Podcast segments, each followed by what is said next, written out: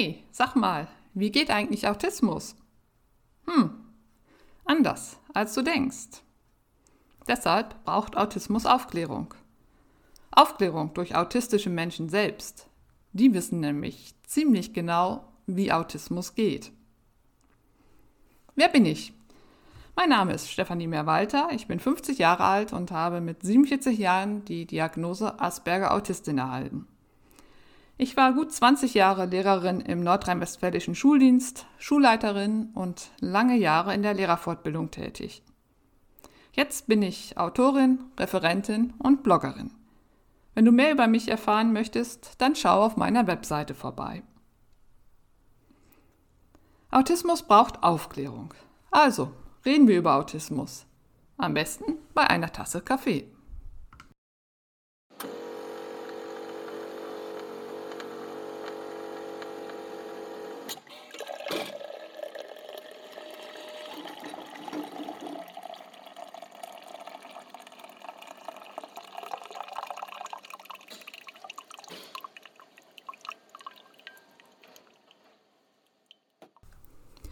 Heute geht es um Autismus und Komorbiditäten. Komorbiditäten sind Begleiterkrankungen, die zu einer Grunderkrankung dazukommen. Die Folge wird insofern etwas anders sein als sonst, weil ich nicht von meinen eigenen Erfahrungen berichten werde oder sehr wenig, sondern mich darauf konzentriere, das, was ich in der Fachliteratur dazu gefunden habe, vorzustellen. Zunächst einmal möchte ich die, die Werke vorstellen, auf die ich mich beziehe. Und das ist zum einen die S3-Leitlinie Autismus-Spektrum-Störung im Kindes-, Jugend- und Erwachsenenalter und zwar dabei auf Teil 1 Diagnostik ähm, wo das äh, sehr ausführlich dargestellt wird oder wo sehr, fühlig, sehr ausführlich dargestellt wird, welche Komorbiditäten es bei Autismus gibt, mit ganz, ganz vielen ähm, Quellen und Statistiken und Übersichten, äh, boah, die echt äh, verwirrend sind und sehr ins Detail gehen. Das werde ich in dieser Folge nicht so machen. Ich, ich begrenze mich wirklich auf die Kernaussagen, denn sonst äh, artet das aus. Wer das also wirklich ganz genau wissen möchte, der schaut am besten in diese S3-Leitlinie.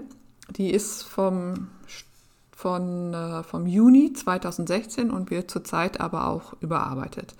Es gibt auch einen Teil 2 dieser Leitlinie, da geht es um Therapie und das wird Thema einer der späteren Folgen sein.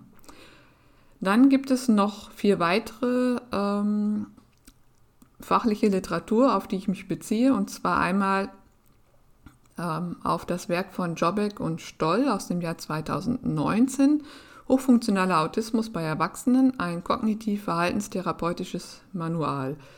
Darauf habe ich ja schon in der letzten Folge verwiesen und die gehen eben auch recht ausführlich auf Begleiterkrankungen bei Autismus ein.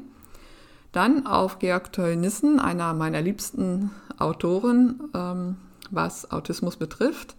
Auch er geht darauf ein in seinem Werk Autismus und herausforderndes Verhalten.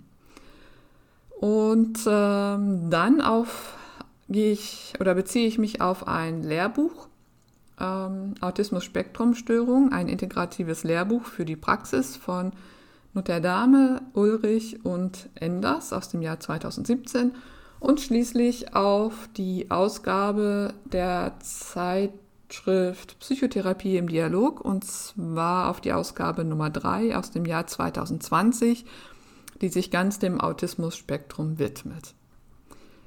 Die Folge ist jetzt wie folgt aufgebaut. Ich werde zunächst einmal ähm, kurz eine Definition ähm, des Wortes Komorbiditäten geben, ähm, mich dann oder dann das äh, biopsychosoziale Modell zur Erklärung und Aufrechterhaltung von ähm, Autismus-Symptomatik und komorbiden Störungen nach Jobek und Stoll äh, kurz erklären, weil dieses Modell eine sehr gute Grundlage bildet. Ähm, dann werde ich auf Entwicklungsstörungen ähm, auf Entwicklungsstörungen eingehen, die eben bei mehr als 50 Prozent aller AutistInnen vorliegen, um abschließend die ähm, nochmal genauer zu, scha äh, zu schauen, welche Komorbiditäten gibt es vor allem im Kleinkindalter, dann äh, bei Kindern und Jugendlichen und schließlich bei Erwachsenen, denn da gibt es durchaus Unterschiede. Gut, beginnen wir mit der Komorbidität und ihrer Definition. Also mit der Komorbidität ist eine Störung oder Erkrankung gemeint, die zu einer Grunder Grunderkrankung hinzukommt. Ähm, das heißt also, es geht um Störungen oder Erkrankungen, die ähm, neben dem Autismus ähm, dazukommen und wichtig ist dabei, dass sie diagnostisch abgrenzbar sind, dass es also eigene Erkrankungen sind, eigene Krankheitsbilder oder Störungen und dass es eben nicht ähm, Teile der, des, des eigentlichen Autismus sind, des eigentlichen äh, Autismus-Symptoms oder der, der Symptome von Autismus. So. Und es handelt sich um Störungen und, oder Erkrankungen, die häufiger bei Autismus im Vergleich zur Allgemeinbevölkerung auftreten. So dass man also ähm, ja, eben sagen kann, dass es da eine, dass es bei bestimmten Erkrankungen oder Störungen, ähm, dass da die äh, Wahrscheinlichkeit, diese Erkrankung oder Störung zu entwickeln, bei AutistInnen höher ist ähm, bei, als bei Nicht-AutistInnen. Gut. Warum das so ist, versuchen eben Jobek und Stoll äh, in einem Biopsycho, was hatte ich gesagt? Oh, oh, dass ich jetzt, jetzt nichts Falsches sage, in einem Bio, biopsychosozialen Modell äh, versucht zu erklären. Es geht dabei um die Autismus-Symptomatik und um Folgeerkrankungen, die sich daraus ergeben. Ähm, so, das Modell sieht wie, wie folgt aus. Äh, Sie gehen zunächst einmal auf neuropsychologische Besonderheiten ein, ähm, die eben zu der Autismus-Symptomatik führen, die sich in Besonderheiten im Sozialverhalten und Kommunikation zeigt und im in rigiden, repetitiven Verhalten und Routinen. Das ist ja nochmal so auch der Erklärungsansatz ähm, für Autismus insgesamt. Und jetzt kommt hinzu, oder dass, dass aus, diesen, ähm, aus diesem autistischen Anderssein ähm, eine Belastung wird, die dann wiederum zur Folge, zu, zu Erkrankungen führt, ähm, dafür gibt es verschiedene Einflussfaktoren oder dafür sind verschiedene Einflussfaktoren verantwortlich. Zum einen sind es die gesellschaftlichen Erwartungen. Welche Erwartungen werden an mich als Autistin gestellt? Und dann natürlich, kann ich diese Erwartungen erfüllen? Will ich diese Erwartungen erfüllen oder äh, kann ich sie eben nicht erfüllen und ähm, scheitere daran sozusagen? Ähm, dann ist ein weiterer Einflussfaktor die Intelligenz und ein weiterer die, die Resilienz, die der autistische, über die der autistische Mensch verfügt. Resilienz meint, ja, sozusagen Abwehrkräfte, die ich habe. Ne? Ähm, ja, wenn man, man kann zum Beispiel sagen, so würde ich das jetzt mal laienhaft übersetzen, ich habe ja als Körper eine gewisse Immunisierung oder gute Abwehrkräfte für, für körperliche Erkrankungen. Und Resilienz ist das, was so den mentalen Bereich betrifft. Ähm, das zeigt sich eben, dass Lebensereignisse bei Menschen ganz unterschiedlich ähm, sich auswirken. Ähm, sagen wir mal, oder nehmen wir das Beispiel ähm, Autounfall. Das kann äh, bei dem einen führt es äh, dazu, dass er danach Angst hat, überhaupt wieder ins Auto zu steigen, wieder äh, sich in den, in den Verkehr zu begeben ähm, und da dann Panikattacken entwickelt, äh, Angststörungen entwickelt und damit überhaupt nicht umgehen kann und da eben auch entsprechende Hilfe benötigt. Und ein anderer hat einen Autounfall, äh, der gleichen Art, der gleichen Schwere und kann aber am nächsten Tag wieder ins Auto steigen. Ähm, es belastet ihn nicht weiter. Das versteht man unter Resilienz und die ist eben ganz unterschiedlich bei jedem Menschen ausgeprägt, was eben auch mit dem Aufwachsen und den bisherigen äh, Lebenserfahrungen zu tun hat. Ähm, von daher sind das die Einfluss- oder die wesentlichen Einflussfaktoren nach eben Jobeck und Stoll, also die Resilienz, die Intelligenz und die gesellschaftlichen Erwartungen, ähm, die dazu führen, dass, ähm, dass es zu Belastungen kommt oder eben nicht zu Belastungen kommt. Und äh, Belastungen sind ähm, Dinge wie die soziale Ausgrenzung, die Isolation oder auch chronischer Stress. Und dieser chronische Stress ist ja etwas oder ist ja ist etwas, das ja ganz ganz viele autistische Menschen begleitet. Das haben wir äh, habe ich in der Folge der Erschöpfung ja schon ausführlicher beschrieben. Und aus diesen Belastungen letztlich können sich äh, Störungen oder Krankheiten entwickeln. Zum Beispiel äh, Angststörung, soziale Phobie, Depression, Traumata oder eben auch körperliche Krankheiten. Und ich finde diese, diese Erklärung ähm, sehr logisch, sehr gut nachvollziehbar, habe sie in ähnlicher Form eben auch schon in, in anderer Literatur, vor allen Dingen bei Wilczek, ähm, gelesen. Und ähm, Jobbik und Stoll haben das jetzt eben nochmal schön auch äh, in einer Grafik dargestellt und sie beziehen sich auf ihre Erfahrungen, die sie ähm, mit autistischen PatientInnen gemacht haben, haben da natürlich auch eigene Studien zu gemacht und haben dann das Modell so aufgestellt. Und ich finde das eben ganz wichtig, wenn wir über Autismus und Komorbiditäten sprechen, dieses äh, Modell im Hinterkopf zu haben, dass da eben eine größere Anfälligkeit für bestimmte Erkrankungen besteht, wenn man autistisch ist. So, und die, die größte Anfälligkeit äh, besteht eben in, äh, in, in Entwicklungsstörungen. Ne? Autismus selbst wird ja auch als eine tiefgreifende Entwicklungsstörung im, in der ICD-10 beschrieben. Ähm, und zur Entwicklungsstörung oder zu, zu, weiteren Entwicklungsstörungen kommt es bei mehr als 50 Prozent aller AutistInnen. Und zwar in drei Bereichen und äh, in den Bereichen Sprache, Motorik und kognitive Entwicklung. Was die Sprache betrifft, so muss man natürlich sagen, dass Sprachentwicklungsstörungen beim frühkindlichen Autismus sowieso zur, äh, zur Diagnose gehören bzw. ein Diagnosekriterium darstellen. Und es kommt eben zu verzögerten bzw. fehlenden Sprachentwicklung.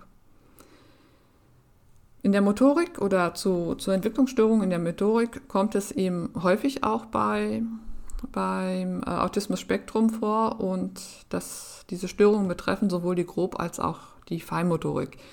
Darüber habe ich auch schon eine eigene ähm, Folge gemacht. Das ist eine der allerersten Folgen des Podcasts.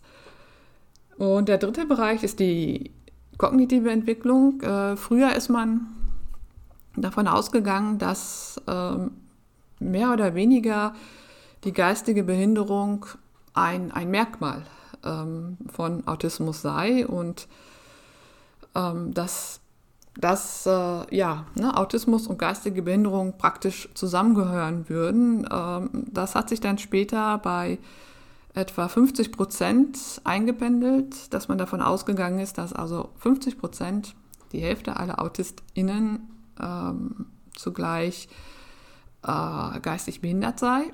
Äh, Im Vergleich dazu geht man davon aus, dass die Gesamtprävalenz Prävalenz für eine Intelligenzminderung in Deutschland bei etwa 1% liegt. Die neueren Untersuchungen aber, und darauf verweist vor allem Teunissen immer wieder, äh, Teunissen, der zu meinen, ähm, zu meinen geschätztesten, nein, oh je, je, wieder so ein schwieriges Wort, also Teunissen, den ich sehr, sehr schätze ähm, für seine Arbeit, ähm, der verweist auf neuere Untersuchungen, die zeigen würden, dass vor allem der, dass vor allem frühkindliche AutistInnen hinsichtlich ihrer Intelligenz und Stärken unterschätzt würden.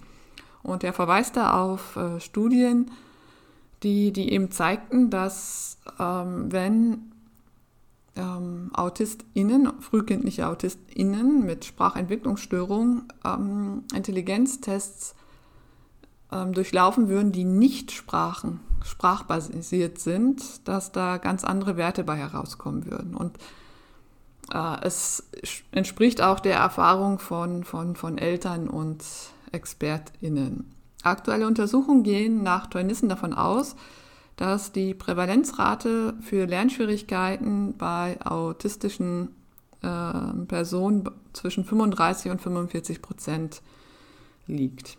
Also unter den 50 Prozent, von denen man so bislang ausgegangen ist. Umgedreht kann man sagen, dass Personen mit Lernschwierigkeiten zwischen 8 und 30 Prozent autistisch sind. 8 bis 30 Prozent ist natürlich eine sehr breite Spanne und das zeigt, sie zeigt eben, dass es sehr schwierig ist, verlässliche Daten zu finden, wie Tollnissen beschreibt. Also das ist noch ein Bereich, der, ja, wo, wo, wo noch viel zu tun ist, äh, würde ich sagen, wo letztlich noch gar keine äh, endgültigen Aussagen getroffen werden können, wenn ich das so interpretiere.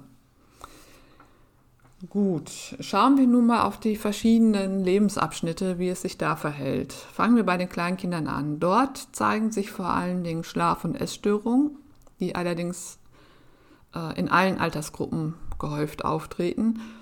Und dort zeigt sich eben vor allem auch autoaggressives oder aggressives Verhalten.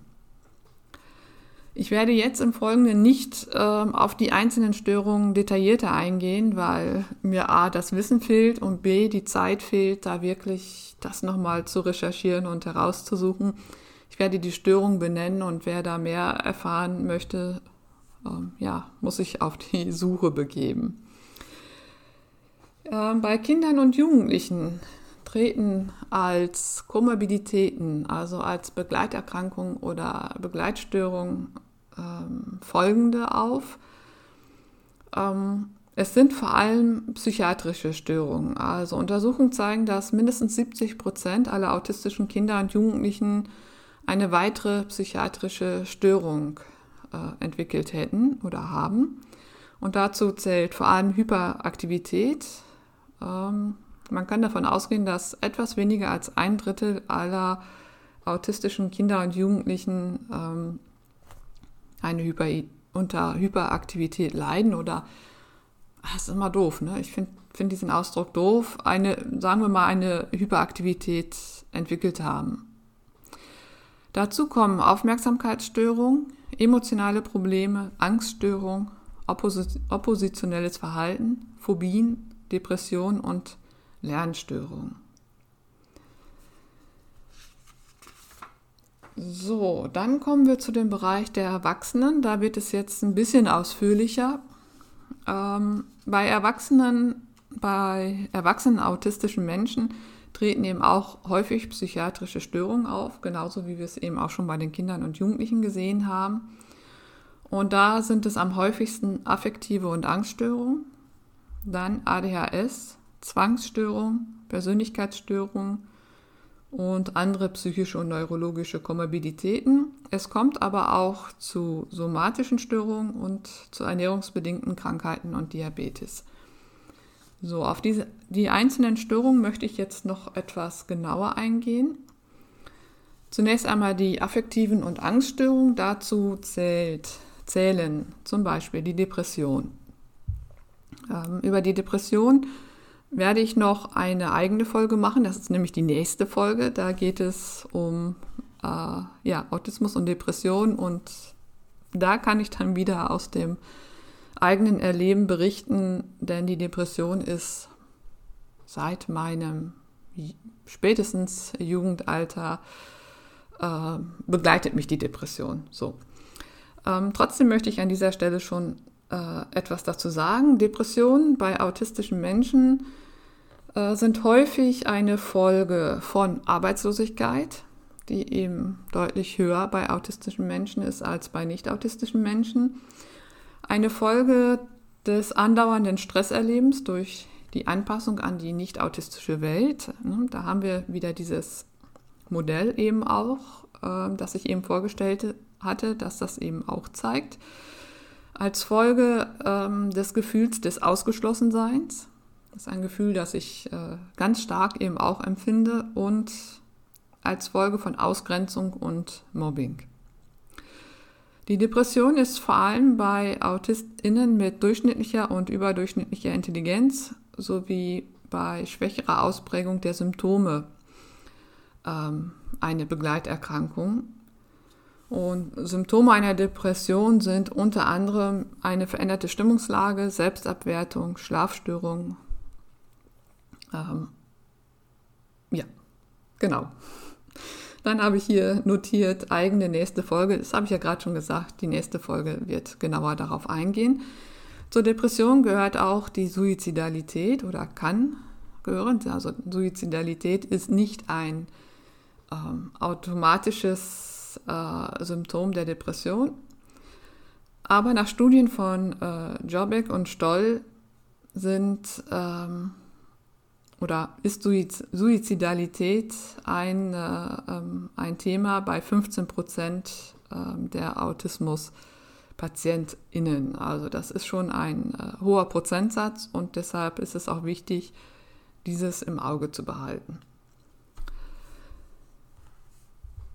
Das, die nächste Störung, die eben am häufigsten vorkommt, ist die Angststörung. Ich glaube, die kommt äh, sehr, sehr, auch sehr, sehr, sehr vielen AutistInnen bekannt vor und ähm, man geht davon aus, dass etwa 30 Prozent äh, aller AutistInnen eine Angststörung ähm, auch zusätzlich entwickelt haben und auch hier gilt, wie eben schon bei den Depressionen, dass es vor allem äh, AutistInnen mit durchschnittlicher und überdurchschnittlicher Intelligenz sowie schwächerer Ausprägung der Symptome ähm, zu Angststörungen kommt. Äh, und da ist es eben vor allem die soziale Phobie, was äh, jetzt nicht verwunderlich ist, weil ja gerade die soziale Interaktion und Kommunikation ein, äh, eine Hauptsymptomatik von Autismus ist. Und die soziale Phobie ist eben eine häufige Folge negativer sozialer Erfahrungen. Und das ist eben die Angst, sich zu blamieren, die Angst vor Ablehnung, und eben auch ein zu viel der Perspektivübernahme in Form von Grübeln, sogenanntes Post-Event-Processing. Das heißt, wenn die sozialen Situationen vorbei sind, äh, das Grübeln, habe ich mich peinlich oder unangemessen verhalten, war da wieder was falsch. Ja, wenn ich so an mein eigenes Leben zurückdenke, kenne ich es gar nicht anders als dieses Grübeln nach ähm, nach sozialen Erfahrungen. Und es ergibt sich eben auch ähm, eine erhöhte Traumatisierungsrate bei autistischen Menschen. Ich glaube, das ist ein Bereich, der noch, noch nicht so wahnsinnig erforscht ist und wo noch, noch viel zu tun ist. Ähm, das heißt, dass eben auch autistische Menschen ähm, häufiger eine posttraumatische Belastungsstörung entwickeln und zwar häufiger als nicht autistische Menschen. Und äh, sie haben eben auch ein erhöhtes Risiko, körperlich, emotional oder sexuell missbraucht zu werden und leider eben auch von Angehörigen oder Nahestehenden oder Nahestehenden oder von ihren BetreuerInnen. Ähm, ja, das muss man mit, wirklich mit, mit, immer mit bedenken. Das finde ich ist ein ganz wichtiger Aspekt. Und häufige traumatische Erfahrungen bei Kindern und Erwachsenen sind äh, Mobbing und sozialer Ausschluss. Äh, 44 bis 77 Prozent ähm, von autistischen Kindern und Erwachsenen gaben das an oder bei 44 bis 77 Prozent trat dies auf, so rum. Und das sind dann eben, äh, ist fünfmal so häufig wie bei nicht-autistischen Menschen. Ähm, wenn ich solche Zahlen nenne, ne, dann beziehe ich mich immer auf einzelne Studien, die äh, in der Literatur, die ich zu Beginn ähm, der Folge genannt hatte, ähm, aufgelistet werden. Ähm, Ein Aspekt, der mir dazu noch einfällt, den ich jetzt in der Literatur nicht gefunden habe, äh, sind die Studien von, von Markrem, von Henry Markrem, über den ich ja auch schon ähm, eine Folge gemacht habe, der ja an, an den Gehirn von Ratten geforscht hat. und herausgefunden hat, dass eben auch der Mandelkern ähm, stärker reagiert ähm, bei autistischen Menschen, was eben dazu führt, dass eben auch negative Erlebnisse stärker gespeichert werden und, und nicht gelöscht werden können oder schwieriger gelöscht werden können. Und das ist eine Erfahrung, äh, die, äh, die von der viele autistische Menschen berichten oder die man bei autistischen Menschen beobachten kann und ähm, von denen eben auch ähm, PsychotherapeutInnen berichten, die autistische Menschen ähm, behandeln, dass es autistischen Menschen wahnsinnig schwer fällt, ähm, negative Erlebnisse loszulassen. Äh, und zwar schwerer als nicht autistischen Menschen. Und das, da liefert eben Makrim ein, auch eine schlüssigen, einen schlüssigen Erklärungsansatz, neben dem eben auch dann erhöhten Risiko ähm, traumatisiert zu werden. Gut, das ist der Bereich der affektiven und Angststörung, der am häufigsten vorkommt bei autistischen Menschen. Aber auch ADHS spielt bei autistischen Erwachsenen nach wie vor eine, ähm, eine wichtige Rolle, wobei das ICD-10 ähm, Autismus und ADHS ausschließt und sagt, diese Diagnosen kann man nicht, darf man nicht ähm, zusammen vergeben.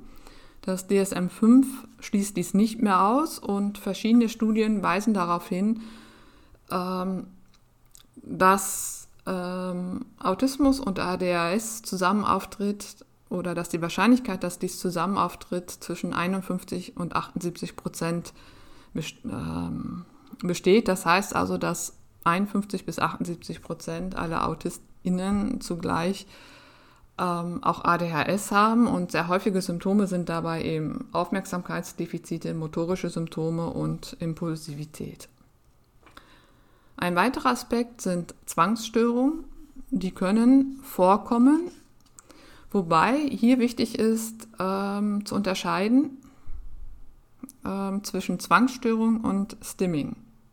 Denn Stimming, das sind ja ähm, ähm, Bewegungen oder ähm, ähm, ja, Bewegungen wie, wie ähm, mit, den, mit den Händen zu flattern, mit den Fingern Bewegungen zu machen oder Geräusche von sich zu geben oder mit den Füßen äh, etwas zu machen. Also Dinge, die immer wiederholt werden ähm, um die Anspannung zu reduzieren, um mit den, ähm, mit den Herausforderungen ähm, klarzukommen, um die bewältigen zu können. Und je, je gestresster ein autistischer Mensch ist, je größer die Anforderungen sind, desto mehr ähm, kommt es zu Stimming. Und das ist ganz wichtig. Und das ist eben keine Zwangsstörung, sondern das ist etwas, um die Anspannung, um den Stress ähm, zu reduzieren. Eine Zwangsstörung äh, liegt dann vor, wenn es sich um Ängste handelt, dass bei der Unterlassung der Zwangsgedanken oder Handlungen etwas Schlimmes passiert. Beispielsweise der Zwang, sich immer wieder die Hände zu waschen, aus Angst, sich irgendwie ne, sich anzustecken, sich zu kontaminieren. Das ist also ein wichtiger äh, Unterschied und da sind es eben häufig auch schon Stimming als Zwangsstörung eingeordnet worden. Kommen wir zu dem Bereich Persönlichkeitsstörung. Die sind selten komorbid. Ähm, trotzdem gibt es eine oder es gibt eben eine große Überlappung der Symptome von Autismus und von Persönlichkeitsstörung. Aber die Symptome sind nur vordergründig ähnlich und deshalb ist es wirklich sehr, sehr wichtig, hier Differentialdiagnostik das zu klären. Ob es sich um eine Persönlichkeitsstörung oder ob es sich um Autismus handelt äh, handelt, ähm, so kann man eben festhalten, dass etwa 50 Prozent ähm, 50 Prozent der Autismus-Spektrumstörung erfüllen Kriterien einer schizoiden Persönlichkeitsstörung und 20 Prozent erfüllen die Kriterien einer zwanghaften Persönlichkeitsstörung. Das heißt, die Die, ähm, die Symptome ähneln sich da einfach. Und ähm, deshalb ist da genau zu unterscheiden, ist es eine Persönlichkeitsstörung oder ist es Autismus.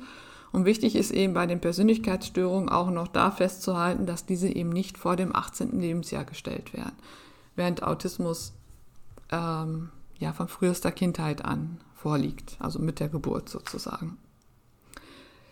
So, dann gibt es noch andere psychische und neurologische Komorbiditäten.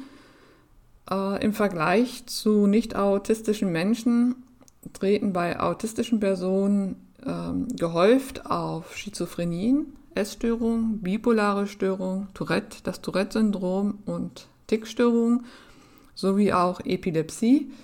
Das heißt, ähm, AutistInnen haben ein höheres Risiko, eine Epilepsie zu entwickeln und man geht davon aus, dass etwa 6 bis 8 Prozent der AutistInnen ähm, gleich, gleichzeitig ähm, auch eine Epilepsie entwickelt haben.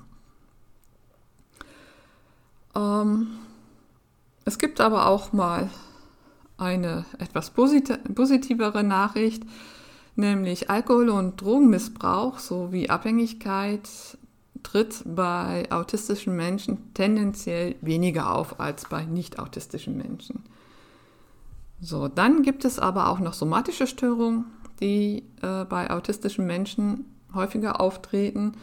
Und zwar sind dies äh, vor allem kardiovaskuläre Störungen, also Herz-Kreislauf, und gastroenterologische Erkrankungen wie Magen-Darm-Trakt, Leber, Galle und Bauchspeicheldrüse. Ja, und der letzte Punkt sind ernährungsbedingte Krankheiten und Diabetes. Ernährungsbedingte Krankheiten, ähm, da ist jetzt nichts weiter zu geschrieben worden, als ich das, wo ich das gelesen habe, ähm, aber das lässt sich eben mit Sicherheit auch damit erklären, dass AutistInnen ähm, sehr gern ähm, eine, das immer gleiche Essen und da eine sehr einseitige Ernährung haben und dass da wichtige Nährstoffe dann fehlen. Ja, ich hoffe, diese Folge war jetzt nicht ähm, zu trocken. Es war letztlich eine Auflistung aller, äh, aller möglichen Komorbiditäten bei Autismus, also aller möglichen Begleit- und Folgeerkrankungen, die eben aufgrund des autistischen Seins ähm, ja, auftreten und eben bei autistischen Menschen häufiger auftreten als bei nicht autistischen Menschen, ähm, weil es eben ähm, zu diesen ähm, autistischen so äh, Symptomen kommt, äh, die eben häufig eine zu einer Belastung in der nicht autistischen äh, Welt führen. Das war jetzt wahrscheinlich sehr trocken, ähm, aber mir, ich, ich finde das wichtig, das auch einmal festzuhalten, ähm, dass man das im Blick hat und ähm, eben auch immer mit berücksichtigt. Und in der nächsten Folge, in zwei Wochen, werde ich dann auf die Depression als eine Komorbidität, als eine der häufigsten Begleiterkrankungen von Autismus eingehen. Und da werde ich dann auch ja, mein eigenes Erleben der Depression ähm, schildern. Und ähm, ja, das äh, ist mir sehr, sehr wichtig, eben auch darauf einzugehen und das deutlich zu machen. Und in zwei Wochen ist auch der, Suizid, der Suizid, oh der Suizidpräventionstag, der jährliche, und äh, insofern passt das ähm, gut zusammen, ähm, die Folge dann in der Woche zu machen. Gut, die Folge ist jetzt mal wieder, Gott sei Dank, äh, kurz geblieben. Eine knappe halbe Stunde oder eine gute halbe Stunde vielmehr. Ich wünsche äh, gute zwei Wochen bis zur nächsten Folge und ja, sage bis dahin Tschüss, Ihre Stefanie Mehrwalter.